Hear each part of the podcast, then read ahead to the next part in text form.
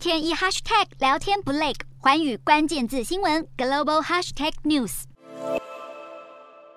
穿着优雅的连身礼服，搭配长手套，看着镜头露出青涩的笑容，和时任美国总统甘乃迪合影。照片里的清秀佳人，其实就是美国众议院议长裴洛西。大学毕业照小露香肩，留着俏丽短发，神韵和英国女演员奥黛丽·赫本十分相似。裴洛西一九四零年出生于马里兰州巴尔的摩，由于父亲担任了五届众议员和巴尔的摩市长，裴洛西从小耳濡目染，对政治一点也不陌生。但她没有。马上投入政坛，在大学时认识了丈夫保罗，两人育有五子。当时裴洛西一边担任全职家庭主妇，也不忘开展民主党地方活动。一直到孩子们都离家上大学之后，四十七岁的裴洛西才正式踏入政坛。为了造势并建立人脉，佩洛西五十天内举办了多达一百场家庭聚会，募得了一百万美元的竞选资金，最后成功击败对手，选上国会议员。佩洛西在民主党的二十年募款了七亿美元，